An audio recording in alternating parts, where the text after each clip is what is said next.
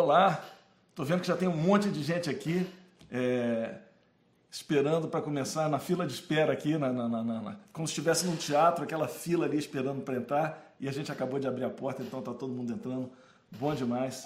É, hoje o Falando de Música é, bom, como sempre, é um programa especial porque é, as pessoas que a gente convida aqui são sempre pessoas muito especiais, mas hoje quero falar de um cara que é o seguinte, que é, é especial e a barra pesadíssima. é o seguinte, é um cara que é produtor, engenheiro, engenheiro de som e produtor musical, que já trabalhou. Eu estou com uma listinha aqui, eu vou falar só alguns nomes, tá? Para você ter ideia.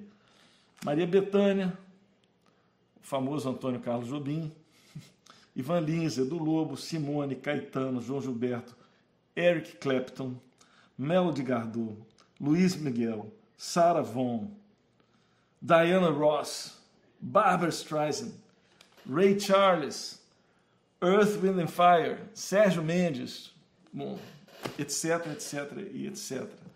Estou falando de Mug Canásio, super produtor, super engenheiro, é, engenheiro de som, que está morando fora do Brasil, que nos deserdou há 35 anos, ele está morando em Los Angeles, está quase mais tempo morando em Los Angeles do que morou no Brasil. Então vou chamar agora Mug Canásio.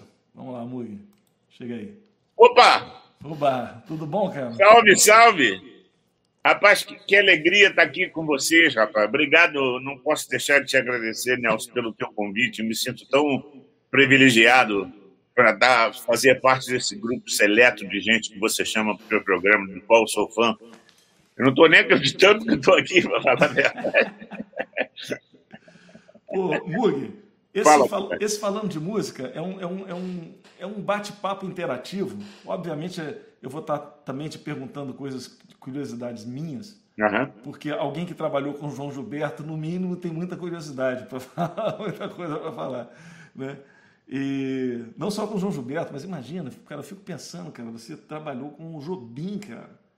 O Jobim é, é. o maior patrimônio que a gente tem aqui, é, muito barato. É um, é um dos meus maiores patrimônios também, ter, ter tido o privilégio de trabalhar com ele. É, é incrível, né, cara? Isso aí realmente é demais.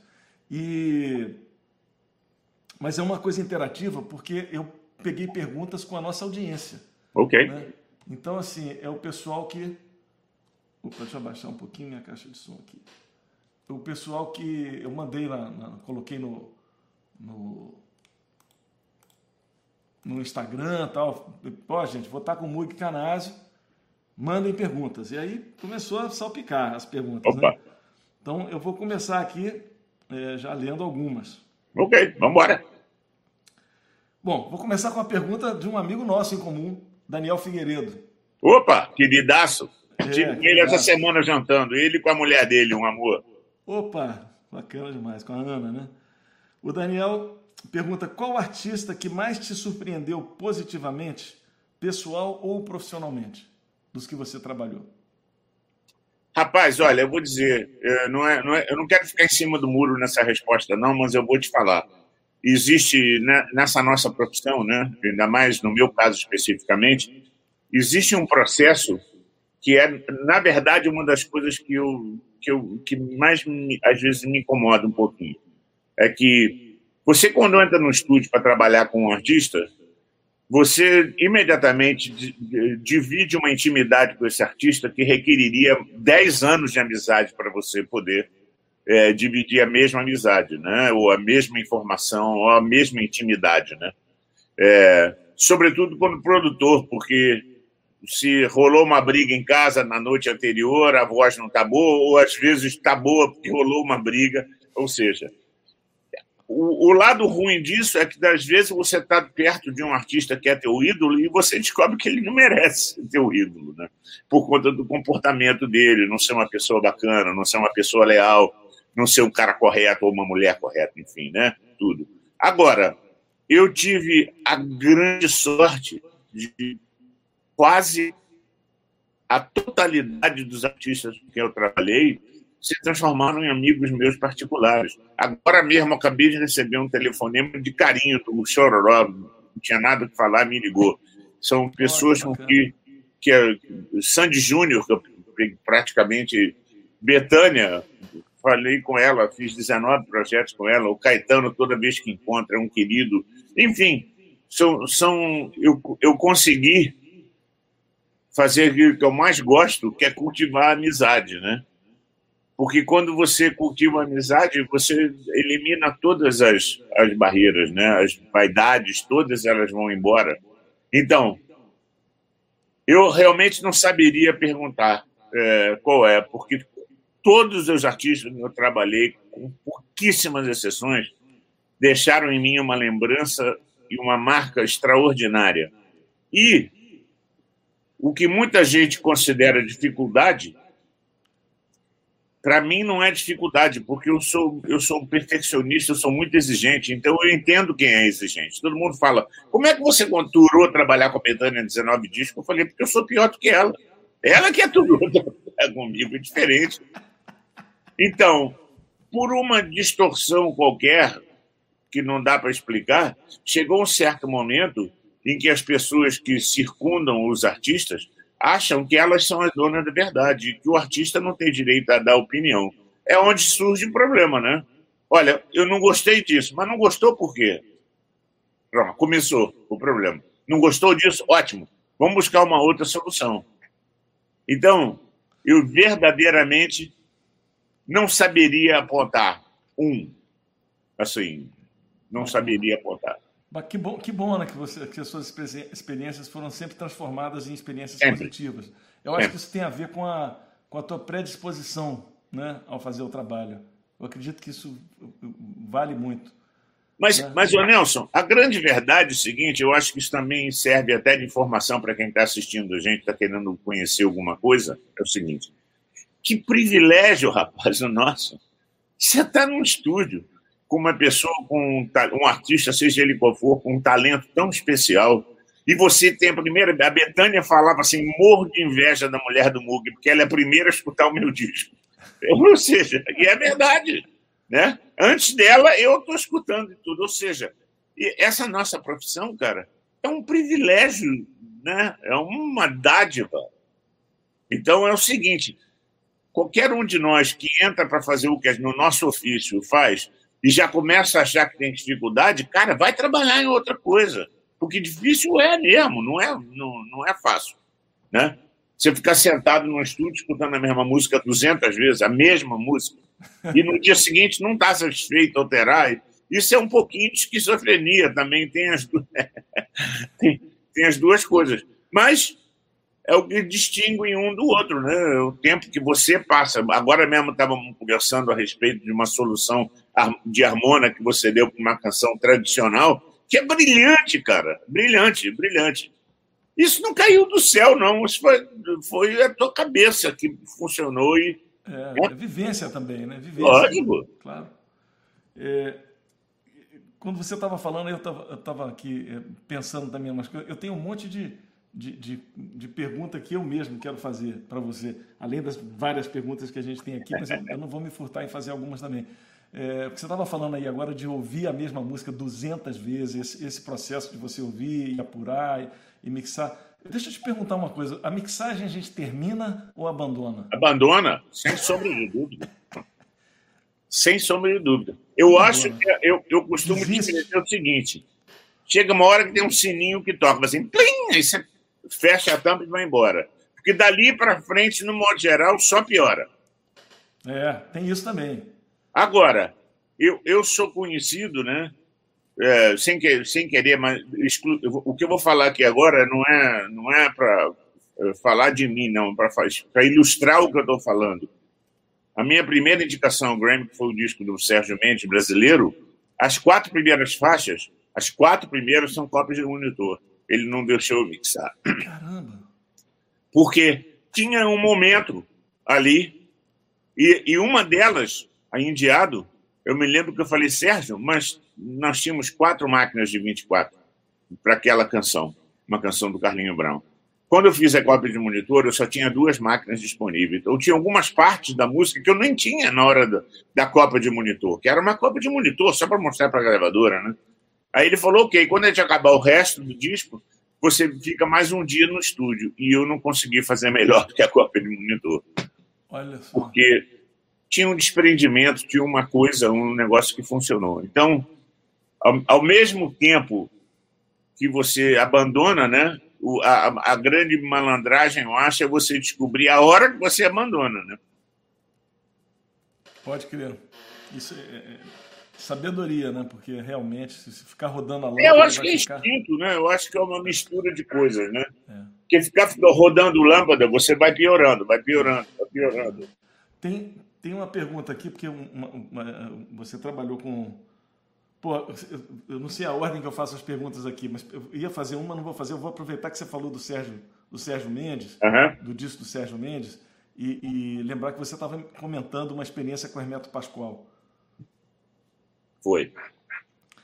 Fala um pouquinho disso, porque é, é para as pessoas entenderem o, a genialidade do Hermeto, né, cara? Esse cara é Olha, realmente incrível. É, é, Hermeto é indiscutivelmente um dos maiores talentos do mundo inteiro. Né? Não é do Brasil, nem é de Jabu, nem é do Norte, nem nada. Falando em notas musicais, no mundo inteiro tem poucos como Hermeto. Poucos. Na minha estúpida e humilde opinião. E o caso que eu estava descrevendo era uma gravação que nós estávamos fazendo por disco do Sérgio, um samba em sete, e o Hermeto parou a gravação e falou: peraí, peraí, peraí, não está funcionando isso não, vamos embora, vamos modular. Aí a banda modulou e falou: é, não, não é modular para cima, não, modular para baixo. Eu tomei, eu falei: como? Tomei um susto, né? Aí ele falou: acredite, acredite, todo mundo, não, calado, ninguém vai discutir com o Hermeto. E aí depois, quando foi a hora de voltar para o final, modulou para cima. Na verdade, foi a grande solução da canção. Então você escuta, eu escuto, fico imaginando o que, que aconteceria se não acontecesse o que está lá, né? Mas isso tudo não, não foi uma decisão que ele veio para casa e ficou uma semana. Não, isso foi assim. Tá passando dois beats quando entrou na volta do verso, ele falou: para, ele já dali já não, não precisou muito, né? E, e para para contribuir ainda mais com a genialidade dele, ele escreveu oito vozes de sopro, que o Carlinhos Malta tocou, brilhantemente, por sinal. Depois que ele tocou a primeira melodia, quando foi tocar a segunda, ele, o Carlinhos, muito sem graça, falou: campeão, tá tendo alguma coisa aí, o Rebeto lá, um toque que está escrito, rapaz. Aí ele falou: Mug, tira as vozes, só deixa ele escutar o que ele está tocando agora e a gente aqui também. Eu falei: ok, tudo bem, mutei tudo, só ficou a voz que ele gravou e subsequentemente, terceira, quarta, quando chegou no final, ele falou: agora toca tudo. Pô, bicho, quando abriu. Aquela obra está no disco, para quem quiser ouvir, né? É uma coisa, é um negócio. Cara, o cara sabia do som que ele queria, né? E o Massupu, que, além, além disso, o que é mais. E que eu estava lá, sou testemunha, né? É a velocidade, ele pegou um papel assim, escreveu as vozes na, no fly ali na hora. Não foi uma coisa que ele, ó, oh, volto daqui uma semana com arranjo. Não, não, não, não, não. Escreveu ali na hora, em cima da mesa, ali, vamos embora. Com aqueles garranchos dele que ele escrevia, né? É, as é. notas, porque ele não enxergava bem, então ele escrevia aquelas notas. O pentagrama dele era da largura da minha mão, né? Assim, né? Uma maravilha. Eu tenho até hoje essa partitura guardada. Pô, que bacana. Ó, Arapuca Estúdio está perguntando aqui, porque você fez, trabalhou com o João Gilberto, ele está perguntando assim: sabemos que o João Gilberto tinha alguns atritos com os técnicos. Queria saber se isso era uma questão de gênio ou de alguma peculiaridade da voz que os técnicos às vezes não sabiam lidar. Olha, eu, é o seguinte, eu não vou incluir a segunda parte da pergunta dele, dos técnicos que não sabiam lidar, porque isso é uma coisa que a gente tem que estar lá na hora para saber o que estava acontecendo e por quê. Eu só posso dizer para você o seguinte: é, é, sem sombra de dúvida, o João, o João Gilberto é o maior patrimônio da música brasileira. Um dos maiores patrimônios da música brasileira e que foi sempre considerado um louco por ser um cara exigente. Né? É, e, e não tem nenhum artista aqui que eu tivesse trabalhado que quando fala o nome de João Gilberto, que se ajoelhe no meio do estúdio pare para agradecer a existência do João, né? É, eu tive uma sorte muito grande, porque eu tinha um conceito né, para gravar o João, nunca tinha trabalhado com ele, e eu imaginava que o conceito técnico que eu tinha seria um conceito que iria funcionar. Então, fomos para o estúdio, a primeira coisa que eu fiz, eu tirei os fones do estúdio e falei, não, você não vai tocar com fone. Ele não toca com fone em casa, né? Claro. E o que acontece é o seguinte, a interferência eletrônica no fone, junto com a tua caixa craniana ressonando a tua voz e tudo, altera completamente, completamente. o resultado. Completamente. Completamente. Não, é outra coisa, é outro universo, é outra coisa. Não adianta discutir com o artista quando o artista fala, eu estou escutando, mas não estou. É porque realmente você tem que buscar uma solução, porque realmente ele não está satisfeito com o resultado que está chegando para ele. A maneira mais fácil de você eliminar a interferência eletrônica né, é você deixar o cara tocar como vê o mundo, né, primeiro de tudo. E põe uma caixa dentro do estúdio, que foi o que eu fiz, para poder me comunicar com ele. Mas posicionei os microfones, e aí o João tocou um minuto e meio, aí parou e falou assim, Muguinho, quero ir escutar. Eu falei, porra, mas um minuto e meio, não deu tempo, nem deu. Mal deu tempo de eu. De apertar o rec. Aí ele veio, sentou, eu apavorado, né? Porque, João tem essa tradição aí, né? Eu, eu, eu não tinha muita dúvida do que eu estava fazendo, mas ainda era um work in progress, eu estava buscando uma maneira, né? Eu acho que depois do primeiro minuto eu já estava semi-satisfeito com o que estava. Se é que existe isso para a gente, que a gente nunca está completamente satisfeito. Né? E aí eu toquei, quando acabou de tocar, o João ficou calado, falou nada. Aí a Carmela Forcin, que era a empresária dela, que estava na técnica com a gente, com o Caetano, eu, Caetano e ela e João, só nós quatro. Depois de uns quatro minutos, né, que para mim pareceram quatro horas, né, de silêncio total, nenhum comentário, nada, ruim, bom, não quero, volta, não quero nada. A Carmela virou para ele e falou: Joãozinho, você está com a gente ainda? Não. Eu nunca me esqueci disso. Aí o João falou assim: estou sim. Ele falou: Muguinho, vem aqui comigo. Eu falei: pronto, acabou. Acabou aqui, já levou um minuto e meio. E aí o que eu vou descrever foi para mim o maior elogio que eu recebi na minha história, na minha carreira toda. Eu entrei com o João no estúdio, o João me abraçou e falou: Muguinho, eu estou arrepiado aqui só de lembrar, não sei se está dando para ver aí. Tá. Muguinho, você gravou a minha alma. Puta. Rapaz, eu quase desmaiei, eu literalmente eu quase desmaiei. Aí ele virou e falou: A vida inteira eu chego lá dentro, não gosto do que eu estou ouvindo. Dessa vez eu gosto, mas quem não está bom sou eu. Então eu vou fazer o seguinte: vou te pedir, vamos parar a gravação aqui agora. Amanhã a gente volta. Eu falei, ok, eu, sem problema. Aí ele voltou no dia seguinte, fizemos cinco canções, no outro dia fizemos umas quatro, no terceiro, quarto dia fiz a cópia do disco na madrugada para ele levar para casa, porque naquele momento a gente estava discutindo se era Johnny Mendel, se era Klaus Orga, quem iria fazer os arranjos, né? E esse processo, essa discussão, levou pelo menos uns seis meses até que ele decidiu que ia ficar violão em volta.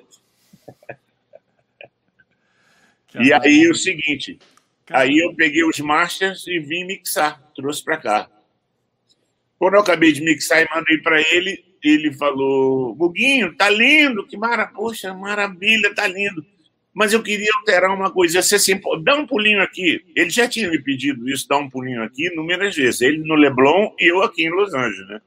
E eu ligava para a gravadora e falava: Olha, tem que encontrar com o João. Mas, mas por quê? Eu falei assim: Não sei, pergunta para ele você. Vocês me contrataram. Eu... Você quer que eu faça o quê? Que eu fale que não voa? Não, né? Eu viajei umas oito vezes. E algumas delas, eu chegava lá, ele falava: Você está com fome? Eu falo: João, estou sempre com fome. Então vem aqui, vamos jantar. A gente comia. Ele não falava nada do disco, nada. A gravadora te trouxe de Los Angeles para você jantar com o João Gilberto. Exatamente. Eles, obviamente que eles não sabiam disso, né? Eu Agora não iria sabe. contestar. Agora e, sabe. E devo, não, eu já contei. E devo confessar para você eu me sentia um premiado, né? Imagina, rapaz, o Gilberto me convidou para jantar. E não, e fez isso repetidamente, repetidamente. Até que quando, quando eu cheguei lá a última vez, ele falou: não, mas eu queria alterar só uma coisinha, uma, uma coisa uh, curiosa, né? Até para descrever esse processo de gravação, eu acho que você também vai gostar de saber disso. Com o João no estúdio, o João, ele começava a tocar intro, só quando ele sentia que pegava na veia o acorde, na nos ossos dele, é que ele fazia o trâmite normal para começar a cantar o verso. Muitas das vezes tinha um minuto, um minuto e meio de dois acordes ele tocando antes, só para criar e embalar o movimento. E isso gravado em fita, eu preocupado, porque a fita ia acabar na hora que ele fosse começar a canção, né? Enfim, ou seja, nem isso eu interferi. Então, quando ele vinha escutar, ele falava assim, Mug, o que? Vamos abrir aqui, ó. Aí eu abri o um mute na mesa, na automação, né, para começar. Muitas das vezes era pam, pam, outras vezes era ah, ah, outras vezes era ah, ah. Dependia do que ele. Eh, eu só executava o pedido dele, né? Porque Pô, eu tinha todo. Isso, cara. Todo... Interessante isso. Você sabe que eu, eu toquei com, com o João Bosco muitos anos, gravei muita coisa com o João. O João ele faz um negócio parecido, sabe, Mug? É. é. O João, o João Bosco ele fica tocando a levada, ele fica tocando a levada e a gente tocando junto. Ele bota todo mundo, vamos tocar. Aí fica tocando a levada. Vai só tocando. Aí quando ele sente que a banda chegou, aí ele conta um, dois, no, no fluxo, ninguém para. Espetáculo. Pim, pá, gravando. Eu fiz uma canção dele com ele no disco da Simone chamado Desenho de Giz, que é uma obra-prima. É lindo demais. Quer dizer, a canção é uma maravilha e ele tocando, e foi esse processo. Mas o que foi curioso é que o João me chamou para discutir um mute, uma entrada. Ô, Amiguinho, quero mudar porque na cópia de monitor você usou. Para não gastar muito tempo com esse assunto, ele me convenceu que a mixagem não prestava para nada e que ele quisia usar a cópia de monitor que a gente fez de madrugada, e é o que é o disco. Puta, mais um. É, mais um. O disco inteiro foi uma cópia de monitor. Não, e eu devo confessar para você que a Copa de Monitor foi feita às quatro da manhã. O, o eco tá torto, eu escuto, tem pop. Se você escutar o disco, tá lá, tudo. Mas ele não deixou. Olha eu, só que louco. Ele me convenceu. Ele falava assim, assim, Muguinho, eu sou um burrão. Você já gravou mixado o disco, não precisava mixar. Olha a cabeça dele. Muguinho, você sabe, você sabe que você está tá falando isso aí? Fica parecendo que a cópia de monitor é como se fosse o primeiro take da música, sabe? Pois é. Quando a gente está tocando e faz o primeiro take, depois que fica fazer outro, outro, outro, depois você volta e fala, pô, mas o primeiro take já estava. Você sabe coisa... que não tem nenhuma vez, nenhuma vez, não existe que eu grave base, sobretudo base, né? Que eu não grave na sessão de Pro Tools o bus da mesa com o que a gente está escutando. Mesmo com solo, interrupção, não importa. Porque ali tem uma, um equilíbrio que é uma coisa orgânica entre todos os músicos, que serve como um bom ponto de partida quando você volta para mixar a canção, né? Ah, isso é uma boa dica. Eu sou muito fiel a isso, muito, muito. Isso é uma boa dica. O, o, o Mug, o Luiz Guilherme está perguntando qual, qual, foi essa faixa do Hermeto que, que ele fez com oito vozes, metais, modulou, você sabe? É, é do disco brasileiro do Sérgio disco Mendes. Disco brasileiro, é. Acho que se pegar o disco você vai vê-lo. Peraí, deixa eu, deixa eu abrir aqui, eu vou, eu vou te dizer. Um segundo. Só um minuto. Vale a pena esperar que eu te dou a informação.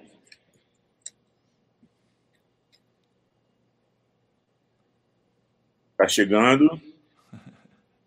Tudo certo. Gente, se alguém tiver alguma pergunta, vai aproveitando e colocando aí no nosso chat que eu posso perguntar.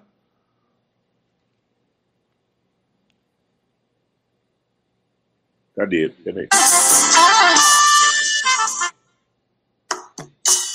Não.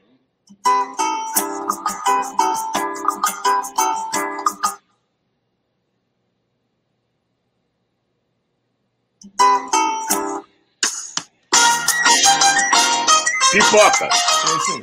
Esse é, esse é sete. e essa música, e essa música virou uma referência, né? Pipoca, porra, todo mundo gosta de tocar isso. Yeah. Vamos lá, mais pergunta aqui. Paulo, Mene, Men, Paulo Menes, é, ele volta lá atrás na tua ele pergunta assim, com quem e quando foi a primeira vez que você fez alguma gravação profissional na tua carreira? Ah, bom, você vamos, lembra vamos fazer o seguinte, porque, porque tiveram muitas pequenininhas, né?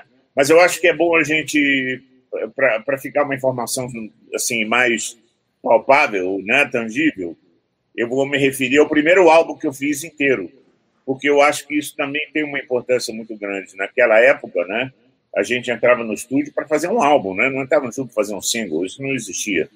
Mas eu, como era supervisor da Som Livre, muitas das vezes tinha que servir de coringa para gravar uma coisa para outra. Mas o primeiro álbum que eu fiz inteiro foi o álbum do Jorge Ben chamado Bem-vindo à Amizade, 1985. Não, menos, 82. Bacana. E, e a, o que é curioso, que eu, o Spotify, né? Ele faz, ele faz playlist baseado no teu nome, né? Que você faz, quem você escutou, quem você gravou, ele associa. E volta e meia entra uma faixa desse disco, cara, eu fico fala, meu Deus do céu, que maravilha, rapaz. É, são boas surpresas, né? É, e, e, da época de Pita não tinha voar, cut, paste, afinar, não tinha nada disso. Era uma coisa seguinte: é, entra no estúdio, abaixa a mão e foi, né? E é um disco brilhante. Um disco... O Jorge Ben fala que é um dos melhores discos dele, para ele, ele o que ele fala. Bacana. Ó, tem um, o Rafael Seifest está perguntando assim: desculpa, mas o que, que, é exatamente cópia de monitor? Ele não sabe o que é o cópia de monitor. Você pode falar, que é. Que... Explica. Bom, explica. cópia de monitor, Rafael, né? É. Rafael, cópia de monitor é o seguinte: quando você está no estúdio gravando, né? Você, você grava, se tudo correr bem, isoladamente os instrumentos, né? E quando chega no final da gravação, você pega e faz uma mixagem rápida naquele momento ali com aqueles elementos que você acabou de gravar, né?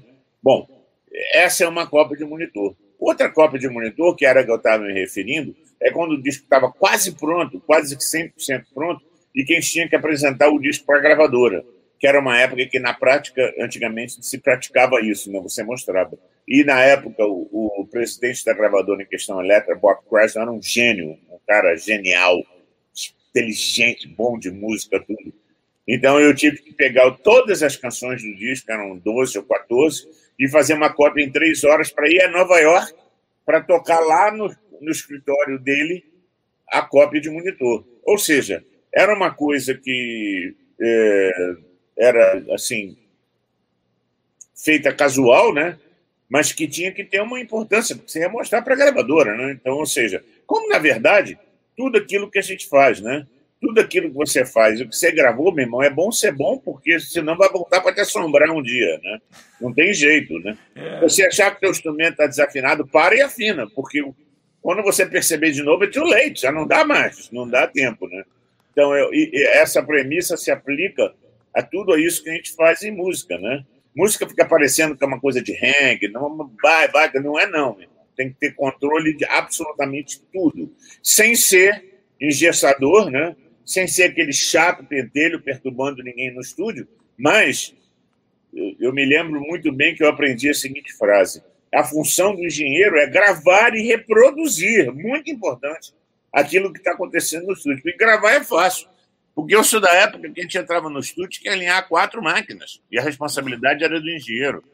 Eu até hoje, quando vou trabalhar em qualquer estúdio no mundo, Abbey Road, Plus Trump em Paris, maiores estúdios, eu, ok, chama, pega, põe o selador, quero ver um carro onde é que está, como é que está chegando, tudo. Não tem uma vez que eu não faça isso, porque depois é too late. Né? Eu costumo, costumo dizer que tudo que a gente faz deixa rastro. Sem de sombra de, de dúvida. Rastros bons e rastros ruins. Exatamente. Então é isso. A cópia de monitor é, é uma mixagem que é feita rapidamente. Exato. Não com o mesmo né, primor. Né? Exato. E muitas das vezes ela acaba sendo uma, uma versão definitiva, né?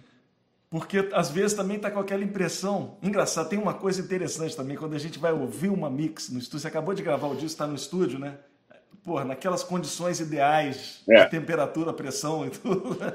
E aí você ouve a música, uma coisa que a gente comenta foi assim, grava isso na memória, porque nunca mais você vai ouvir isso. É a última vez. Eu nunca me esqueço, eu fiz um disco com o Léo Ganderman, e aí ele estava aqui mixando comigo. Começou o seguinte, eu comecei a fazer uma mix um pouco mais vertical da música, porque eu achava que a música pedia isso. Ele falava, não, não, não. Mug, não, não, tá demais. Eu falei, pô, Léo, vamos embora, rapaz, vamos aproveitar. Não, tudo bem. Aí eu fui, guardei o que eu estava fazendo e, e comecei a, a, suavizar um pouco a abordagem da Mix, né? Aí depois ele chegou ele foi lá embaixo no estúdio, pegou uma, uma bandejinha com café e uns biscoitinhos que tinha no estúdio. Aí entrou no estúdio e falou assim: Poxa, amor, vim aqui, pull your bag, puxar o saco, olha só. Falando em inglês, vim aqui, pull your bag. Dá para você usar a tua mixagem no meu disco? Eu falei: Ah, agora você quer? E aí, quando ele escutou, ele falou, ele ficou assim no estúdio ouvindo. Eu falei, que é isso? Não, estou me despedindo, porque eu nunca mais vou escutar assim. É a última vez que eu vou escutá-la dela. E é mesmo, né, cara? É uma pena, mas é mesmo. Vamos lá, tem outras perguntas aqui, tem várias, na verdade. Está surgindo um monte de perguntas. É, Lurover está perguntando: gostaria de saber como é que você pensa sobre usar compressão em jazz e MPB. Bom, vou começar logo com uma, uma frase bomba. Odeio compressão. Rarissimamente eu uso. Raríssimo. Assim, é. eu, na verdade, o único compressor que eu uso, não sei se dá para ver ali, é o 20, 2054, está ali, que é o compressor antigo nível. Na verdade, eu uso um dB de gain reduction só, mas é muito mais pela sonoridade, a cor, a textura que ele coloca na voz, tá? mas eu odeio compressão. Não tem nenhuma que eu goste, que eu use e, e me faça falta na vida.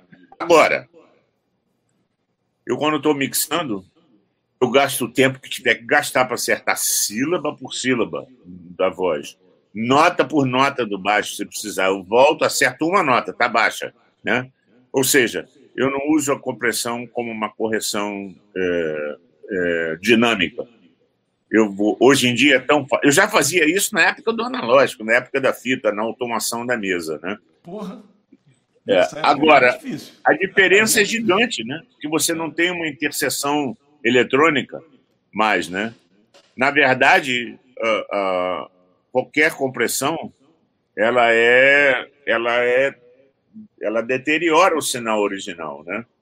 E, e muita gente acha que porque está deteriorado, é que é um som legal.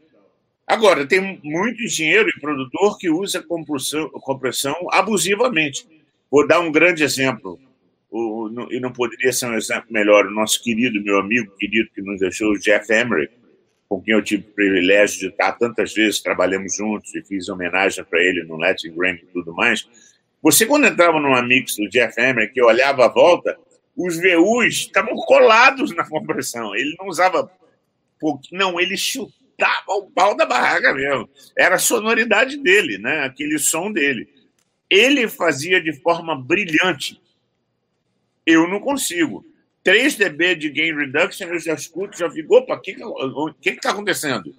Eu reajo muito rapidamente. Né? Na verdade, eu sinto assim, me corrija, tá, se, se eu estou errado, uhum. mas é, eu acho que, que, que você usar compressão no jazz, como ela estava perguntando aqui, você mata um pouco a, a alma da música. Né? Completamente. No, no pop, talvez você, você precise, se você quer botar uma, né, um padrão de caixa que vai ser sempre no mesmo volume, sei lá. Uhum. Você pode comprimir uma caixa, comprimir alguma com um bumbo, não sei o quê, mas eu não sei.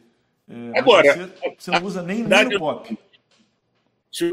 Mesmo no pop, se você vai usar a compressão para acertar as dinâmicas da caixa e do pedal, por exemplo, cara, você está sentado na frente das caixas ouvindo exatamente por isso. Passou, opa, essa caixa está baixa, sobe ela, volta para trás, volta dois compassos, passou, sobe um pouquinho mais, a gente tem esse controle, né?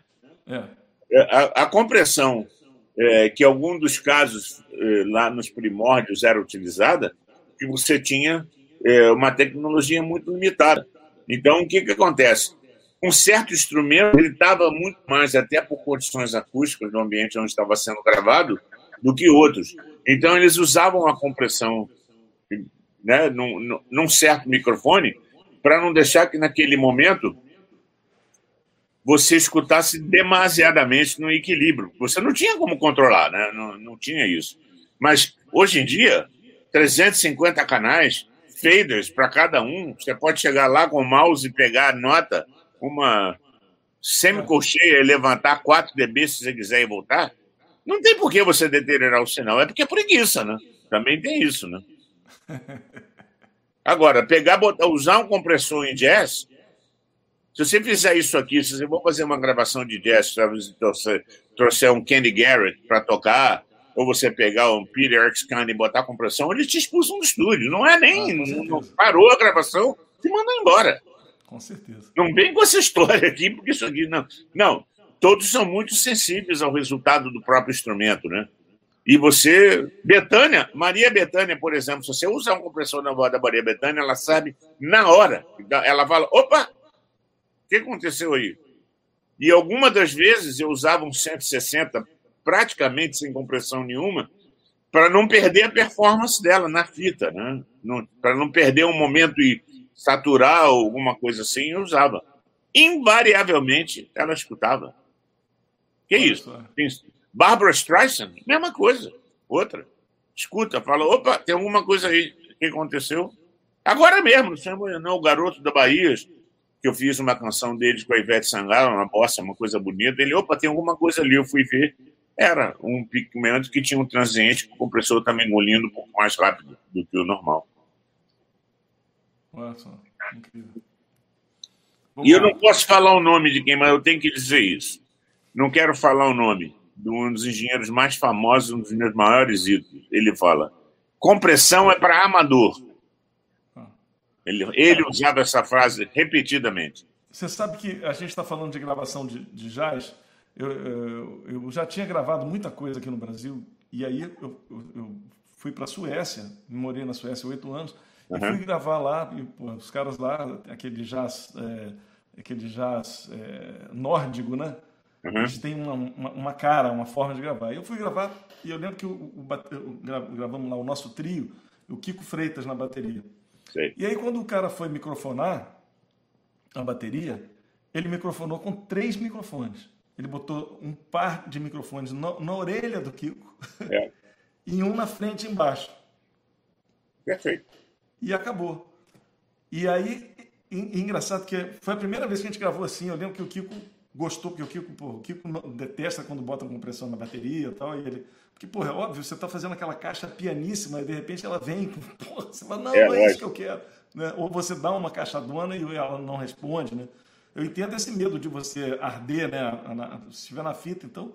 Mas o, o, eu lembro que ele botou assim e o cara falou assim, cara, eu faço isso para não deixar na mixagem Espaço. o cara equilibrar a tua peça, as tuas peças. Quem equilibra a peça é o próprio músico, né? Quem Sem sombra de dúvida. Sempre. Não tem ninguém que tenha mais controle do que isso, é. do que o músico. Não. não existe. Eu já, eu já, eu sempre dividi essa opinião e uma das grandes escolas que eu tive a respeito disso é o próprio João Gilberto, né? E outras coisas, você gravar uma sinfônica, por exemplo, né? e eu faço isso. Acabei de fazer um filme agora que tem uma faixa que tem 111 músicos tocando, né? Você imagina se você não permitir, né, que os músicos se equilibrem. Agora mesmo nós estamos discutindo um projeto ontem, fiquei até de madrugada discutindo num Zoom Hall e o protocolo de Covid voltou aqui em Los Angeles pelo intermédio do sindicato, né? Infelizmente os números estão crescendo e o sindicato está instituindo regras novas. Uma delas é você distanciar. Eu vou fazer um disco de Big Band. Eu não posso botar os cinco saxofones a quatro metros de distância de cada um. Sabe o que acontece? Eles não se escutam, a têmpera não funciona. Não adianta. Não, não dá liga. Porque se você botar no fone, pior ainda. Porque aí você tem, como eu estou te falando, a interferência do fone. O grande ensemble, os caras querem se escutar, né? ele emite em função daquilo que ele está ouvindo, né? Chegou a um ponto que ontem eu já estou discutindo a ideia de empurrar o projeto para daqui a um mês. Para ver certeza. Você está falando isso, eu vi, uma, eu vi uma gravação agora, rodando assim no, no, no Instagram e tal, eu vi uma gravação de uma Big Band é, que os caras estavam todos eles separados por. por é, como é que chama isso? Rebatedor. É, por um rebatedor. É a forma do, do ar não ir, do, do, do, da saliva, né? É. Mas, mas muda, muda, muda. Completamente. Para você ter ideia, eu tenho um formato de gravar orquestra, né?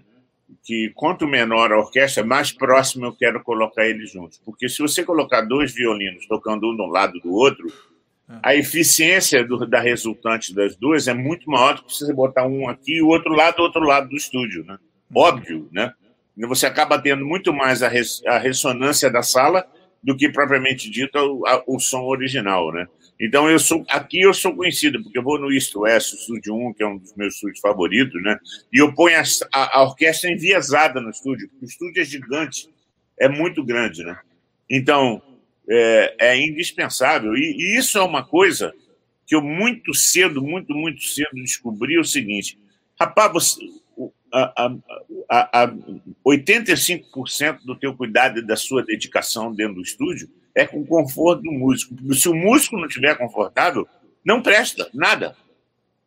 Tem que começar pelo músico, tem que começar por um excelente equilíbrio de fone, por, por um ambiente adequado, por temperatura certa, pela luz boa, porque, por exemplo, assim que o Estúdio 1 da East West, que eu uso muito, reinaugurou, eles colocaram um cinema de luz maravilhoso, gastaram uma fortuna com luzes iluminadas e tal, na primeira sessão, eu falei, cara, que desastre, porque os, os músicos não conseguiam ler a partitura. Porque era muito dark, era. Uh, e não, não, não é. O estúdio não é lugar de vibe. Isso é bom quando tá fazendo voz. Põe vela, flor, chama um santo, tudo bem. Mas quando você está tratando com músicos profissionais que precisam ter um ambiente adequado, fone direito, é fundamental. Começa lá, porque senão não chega aqui nada. Vamos lá, mais pergunta aqui. É, o Gustavo Cisne está perguntando: você vê diferença de sonoridade entre o som que segue o fluxo digital e o que segue pelo fluxo analógico? Absolutamente. Ele, ele continua a pergunta: o João Gilberto, voz e violão, e o Antônio Brasileiro foram gravados, finalizados digitalmente? Você trabalha. Aí, mais uma pergunta: você trabalha com artistas iniciantes?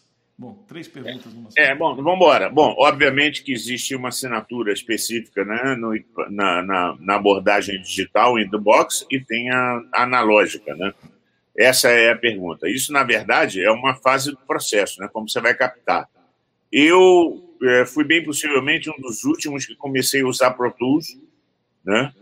Que é uma versão digital. Eu nunca usei, nunca acreditei nas máquinas digitais de fita, por exemplo. Eu achava uma barbaridade, uma redundância, porque sonicamente não tinha o que eu queria e continuava tendo a fragilidade da fita, ou seja, ela juntava as duas piores coisas do formato. DAT, a nunca usou. Não, não, não, não, nunca foi o meu caso. Inclusive, me lembro com a Diana Russell uma vez, fui fazer uma gravação de voz que a Brenda Russell estava produzindo, quando eu estava chegando no estúdio, ligou o pessoal da companhia de aluguel de equipamento falando, Mug, estamos entregando os ADAT. Eu falei, ADAT? Para quê? Para mim? Ele falou, é, eu achei estranho. Eu falei, aí liguei para a produtora e falei, olha, eu não vou ficar aqui no estúdio em ADAT para olhar para a da Nana Ross, essa porcaria parar de funcionar, não sincronizar e ela achar que eu sou um idiota. Na verdade, é o que ela vai achar, obviamente, né? Aí transferimos tudo para a fita, fizemos uma sessão para poder gravar. Então, eu realmente, a, a minha preferência é analógica. Meu estúdio está aqui atrás, meus equipamentos, eu tenho tudo analógico, eu uso tudo analógico. Eu uso o Pro Tools como uma máquina de multicanal. É isso que eu uso. Acho indispensável hoje em dia essa tecnologia, hoje em dia, para fazer, sobretudo música contemporânea. A existência dos workstations, seja ela da preferência que for, Pro Tools, Cubase ou Logic, o que for, elas trazem uma, uma liberdade criativa muito grande, que eu acho maravilhoso. Né? Embora teve um disco da Betânia que falta Você Me Faz, que na última hora eu falei, tiro para tudo, vamos gravar em fita. E avisei para os músicos, é tudo fita.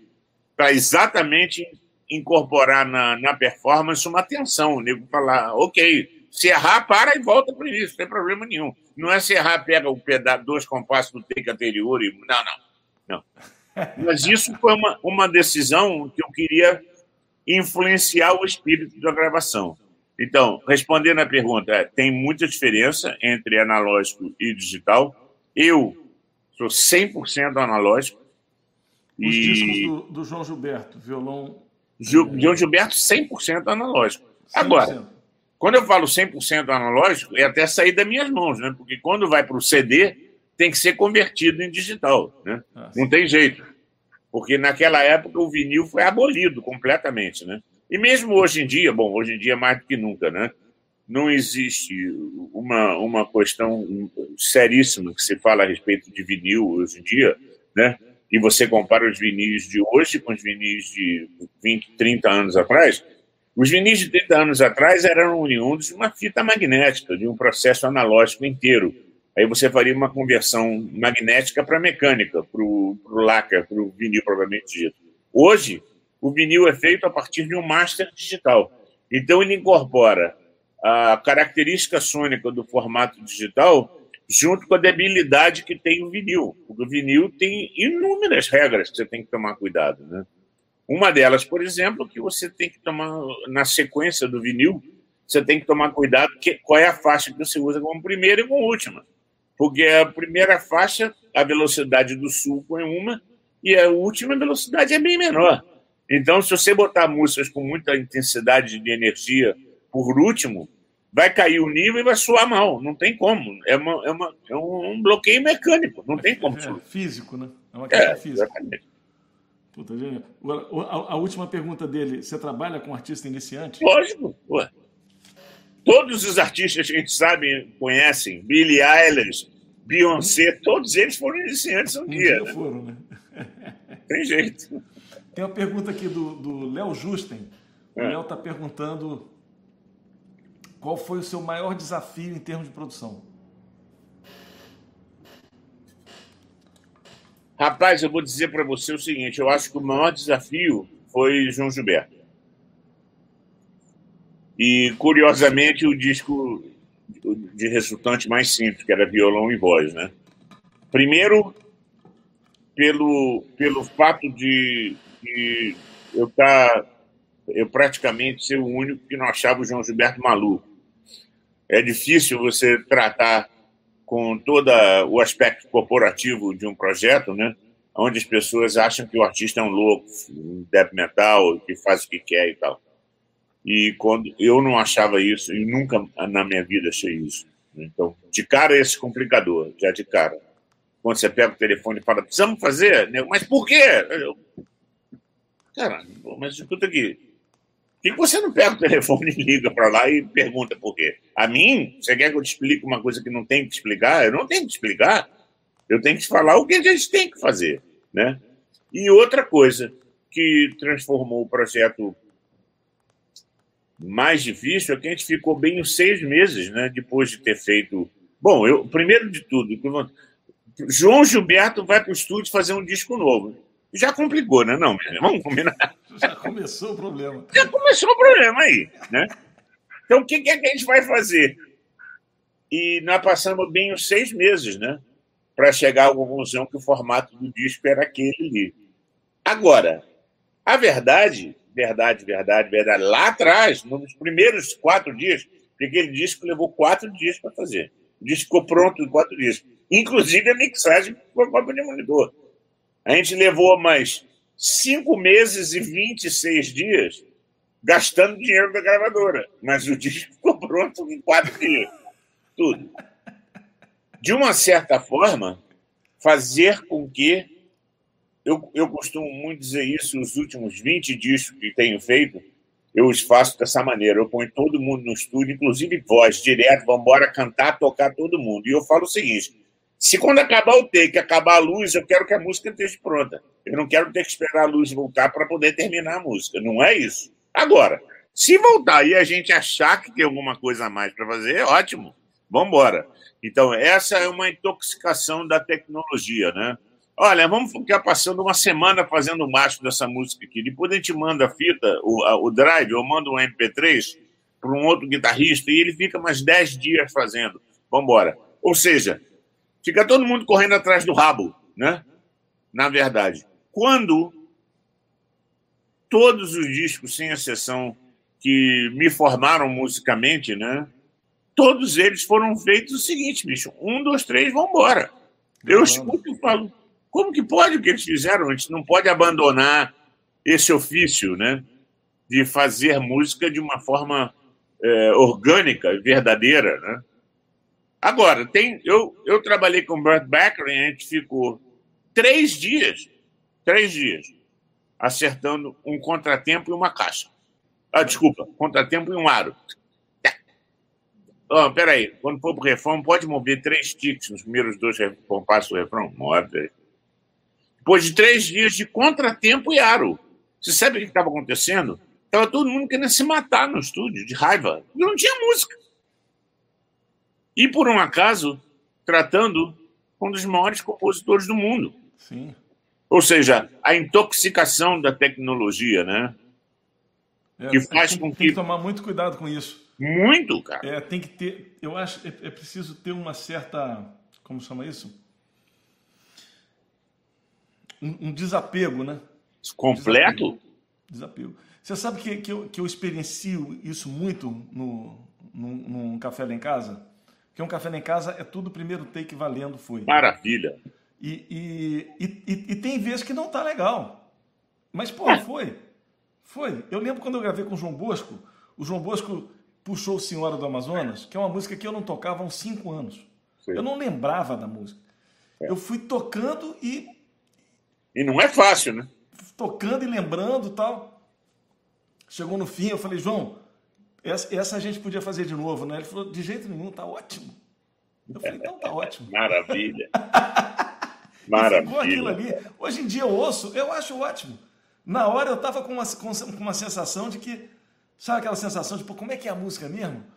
Que você, vai no acorde um segundo depois do cara, né? Você ouve, ah, era isso.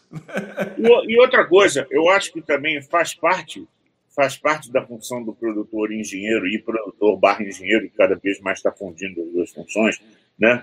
de você tá, você tá antenado sobre o, sobre o, sobre o, a, qual é o objetivo né, daquela sessão, daquele momento ali. Um, um, um do exemplo rápido que eu uso e sempre que eu dou uma, uma palestra, alguma coisa assim, eu estava gravando as bases do disco de uma artista americana chamada Brenda Russell, extraordinária, super compositora e gravamos três bases. E a, a, próxima, a última canção que a gente tinha que fazer naquele dia, trocou o baterista. As primeiras três era o Vini Colaiuta fazendo. A quarta música era Sheila aí. Você lembra da Sheila aí? Claro. Que é amigona e veio tocar. Bom, a, a Sheila chegou com o pessoal que traz a bateria dela. Eu entrei no estúdio, empurrei os microfones, empurrei, literalmente empurrei, para que eles pudessem tirar a bateria do Vini e colocar a bateria da Sheila aí. Quando botaram, eu empurrei os microfones de volta. E fui para técnica. Nisso que eu fui andando, a Sheila entrou e começaram a fazer o groove da música, que estava com a parte em cima. Quando eu entrei na técnica, eu falei, Brenda, não dá tempo para passar. Pau, play record. E nós gravamos e foi o take que foi pro disco, sem passar som, sem fazer nada. Por quê? Ninguém sai de um estúdio de gravação falando do som de caixa, bicho. Isso não existe. O que existe é o conteúdo musical. As pessoas na rua suviando uma música. Negunda fala assim: eu estou ouvindo uma caixa com um SM 57 um 452 com 2 dB em 10. Isso não existe, cara. Não existe. Isso é um universo nosso, né? muito particular. Então, nunca dá prioridade para esse artifício da onda, né? Está sempre antenado que a gente está ali para música, é por isso que existe. Sobretudo música. Né? Falei. Nós estamos chegando no fim aqui. Eu tenho várias perguntas ainda, mas a nossa ideia aqui é ficar pelo menos é ficar uma hora, uma hora de okay. entrevista. Então, vou, vou me manter nesse, na nossa promessa aqui. É, tem um monte de, de, de, de, perguntas. Tem algumas perguntas que o pessoal está tá pedindo. É, essa está recorrente. Dicas para uma pessoa que está começando a mixar agora. Tem alguma coisa para o cara. O cara está começando nesse mundo começando nesse mercado, tem alguma dica que você possa, possa ah, dar? Tem, eu tenho várias, mas eu vou estabelecer uma prioridade que é, eu estabeleci para mim, né? A primeira coisa de tudo é você ter muita confidência nos seus monitores de referência, né? Você tem que começar aí. Confidência você está traduzindo em, em português, inglês para português. Confiança. É, é. É verdade. Confiança no que você está escutando. Primeiro de tudo, é o mais importante. Ou seja, você tem, tem que acreditar no que você está escutando dentro do teu estúdio, do teu quarto, da tua sala, não importa onde, onde seja. Mas você tem, que, você tem que entender aquilo que você está escutando. Né? O que significa que você tem que ter bastante milha escutando todo tipo de música naquele mesmo par de monitor, para que você tenha um hábito auditivo dele. Primeiro, isso é a primeira coisa. Segundo, ajuda as pessoas a te ajudarem, né? Não põe uma caixa aqui e a outra no banheiro, porque não vai funcionar, não adianta. Então, tem que seguir um critério acadêmico, né? De posicionamento de, de monitores dentro do espaço, qual seja que você vai escutar. Não importa se é uma sala preparada, se é o quarto, é o, o que for. Deixa eu é, só fazer é... uma intervenção aqui, Muri. Se, se, se, se, o cara está numa sala e, e, essa sala, ele sabe que tem problemas acústicos na sala, você acha melhor trabalhar de fone? Olha, eu, eu, eu acho que isso é muito, muito pessoal. Eu, particularmente, uso fone como o último estágio de referência, o último, porque existe um número muito grande de pessoas que só escutam música de fone, né? Então você tem que conferir. Da mesma forma que faço isso depois de converter para MP3, que é a mais baixa das resoluções possíveis da reprodução da tua mix, né? Então, como é que vai reagir, né, a partir de todo o artefato que tua mix vai passar para chegar no ouvido do ouvinte lá do, seja na China ou onde for? É muito importante você entender qual é essa, qual é essa essa apropriação que acumula, né? Mas eu não uso o fone para decidir mix, né? Eu, eu tenho meu meu par de monitor no meu estúdio, onde agora eu também costumo dizer o seguinte: eu sei que pode parecer romântico demais, mas se você tem pretensões de sentar num lugar, seja num espaço que for, e fazer é, tuas mixagens, você tem que ter um mínimo de controle técnico sobre isso, né? seria mais ou menos a mesma coisa de você querer fazer um bolo numa casa que não tem forno. Não tem como. Você, ok, pode botar um, um, um fogareirozinho jacaré ali e tentar inventar, mas não é uma maneira próxima do básico, do ideal. Ou seja, se quer fazer isso, não, não precisa gastar um milhão de dólares em equipamento, não precisa, mas, cara, coloca. Tem, tem uma história engraçada que eu tenho que contar para você a Billie Eilish, que é o maior sucesso né, da música pop hoje em dia, trabalha com o irmão dela, trabalhava com o irmão dela, ainda trabalha, porque ele que é o Finés, que é o produtor. E quando eles acabaram, ele acabou a mixagem do primeiro single, ela escutou, ela falou, cara, mas não é nada disso, o que, que aconteceu? E eles moravam num apartamento de dois quartos em Hollywood, microscópio, dela num e ele no outro. Então, ela tinha o equipamento dela no quarto dela e ele no dele. Não era um estúdio, não, era na casa, né? Ela falou, cara, mas não é nada disso, mudou tudo. O que está acontecendo? Ele falou assim: não, mas não tem como mudar. Eu peguei o hard disk no teu quarto, coloquei aqui e estou colocando. Não, não pode, mas não está funcionando. Aí ele falou: vamos lá ouvir. Quando chegou para ouvir no quarto dela, ele percebeu, quando ela botou para contar, todas as prateleiras que tinham no quarto dela vibravam. Então um pedal era. Não era. Ela falou: tá vendo? Ele falou: ih, a diferença é brutal. Então ele teve que, ele que teve, loucura, ele teve que destruir o som do pedal para soar como se estivesse vibrando as prateleiras. que loucura! Maravilha, né? Ou seja, ela tinha total confidência naquilo que ela estava escutando, embora tivesse tudo errado, mas era o que ela queria. Puta, genial essa história. Genial, não é genial? Genial isso aí. Ó, vou fazer a última pergunta aqui da Anne Atsuko. Ela falou assim: Eu li no livro da Silvia, Silvia Massi, Recording Unhinged, Unhinged, Unhinged, ah, não sei o que quer dizer, okay. que ela usa técnicas muito pouco convencionais no intuito de obter gravações criativas e originais. Uhum. Você também usa esse tipo de recurso nas suas, eh, nas suas produções, ou seja, coisas pouco convencionais? Não, não uso não.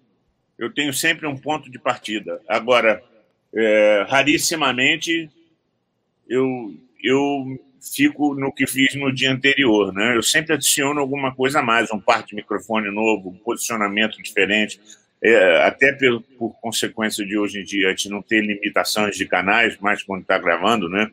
Então, eu, por exemplo, é muito comum gravar bateria com três pares estéreo de overhead e decidir qual deles eu vou utilizar muito até na hora da mix, né? Porque é, eu tenho a habilidade, tenho os microfones, tenho os prés e tenho os canais, então eu coloco. Mas Depois eu não, pego o microfone, não, não é o meu formato pegar o microfone de overhead, passar por uma lata de, de banha e sair por outro lado num fio que liga num. Não, não, não, é, não é o meu negócio. Até porque cada um de nós tem um estilo e uma assinatura, né? Então, eu tenho. A minha, a minha é muito de fidelidade, né? Para mim, o primeiro passo para mim numa gravação, eu entro no estúdio e escuto o que o músico está tocando. E aí vou para a técnica. Eu não começo na técnica, eu começo no estúdio.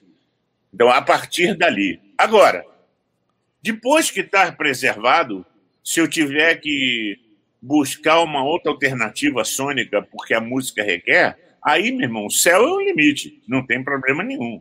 Mas, sob o ponto de vista. De, lembra que eu falei no início, né? A nossa função é gravar e reproduzir. Porque se eu gravo você e você entra na técnica e fala, escuta aqui, o que, que, é isso? Eu falo, não, isso eu não. Isso não sou eu tocando. Eu estou tendo o maior cuidado para tocar os bordões mais suave e está muito mais grave do que o resto todo. Ou seja, existe uma interação é, que compromete musicalmente o talento do performer, né? Ou seja, você tem que chegar no estúdio e ouvir, toca aí. Ah, ok, legal. Vou lá para a técnica e vou começar a partir do que está no meu ouvido ali, do que você está tocando, né? Muito importante. Bacana. Mugi, é isso aí, cara. A gente tem mais um, um, um, quilo de perguntas, mas eu acho que a gente pode fazer uma parte 2 uma hora dessa. Ok, vamos embora, a hora que quiser. Então tá. Tem muita gente que deve estar frustrada, mas a minha pergunta, a minha pergunta, cara, se eu vou é, fazer é, todas, é não vou ficar isso. aqui até amanhã. Mugi, eu. super obrigado. Obrigado cara. a você por me trazer aqui. Muito, muito generoso da sua parte ficar essa uma hora com a gente aqui conversando. Nada, foi um prazer enorme. Adorei. E eu tenho é, certeza aproveita... que um monte de gente aqui aprendeu a pampa. Porque... Não, não, sei se aprendeu, mas se divertiram muito com as besteiras que eu falei. Quero não, agradecer é, a todo é, mundo que é, entrou online. Eu não, eu não, sei porque eu não estou vendo nada aqui, mas agradecer a todo mundo que gastou o tempo também de chegar aqui para assistir a gente e fazer as perguntas e entrou online. Eu fico muito lisonjeado. Bacana. Então é isso. Gente, obrigado pela presença de todos a gente vai fazer uma segunda parte. Sei lá, daqui umas duas semanas, três semanas, a gente faz outra. topa? Tá fechado já. Só então, marcar, tá quer dizer a hora e a roupa e eu tô lá. Então, beleza. Falou, Mug. Falou, abraço, um abraço, abraço para todo mundo. Abraço, rapaziada. Tudo de bom.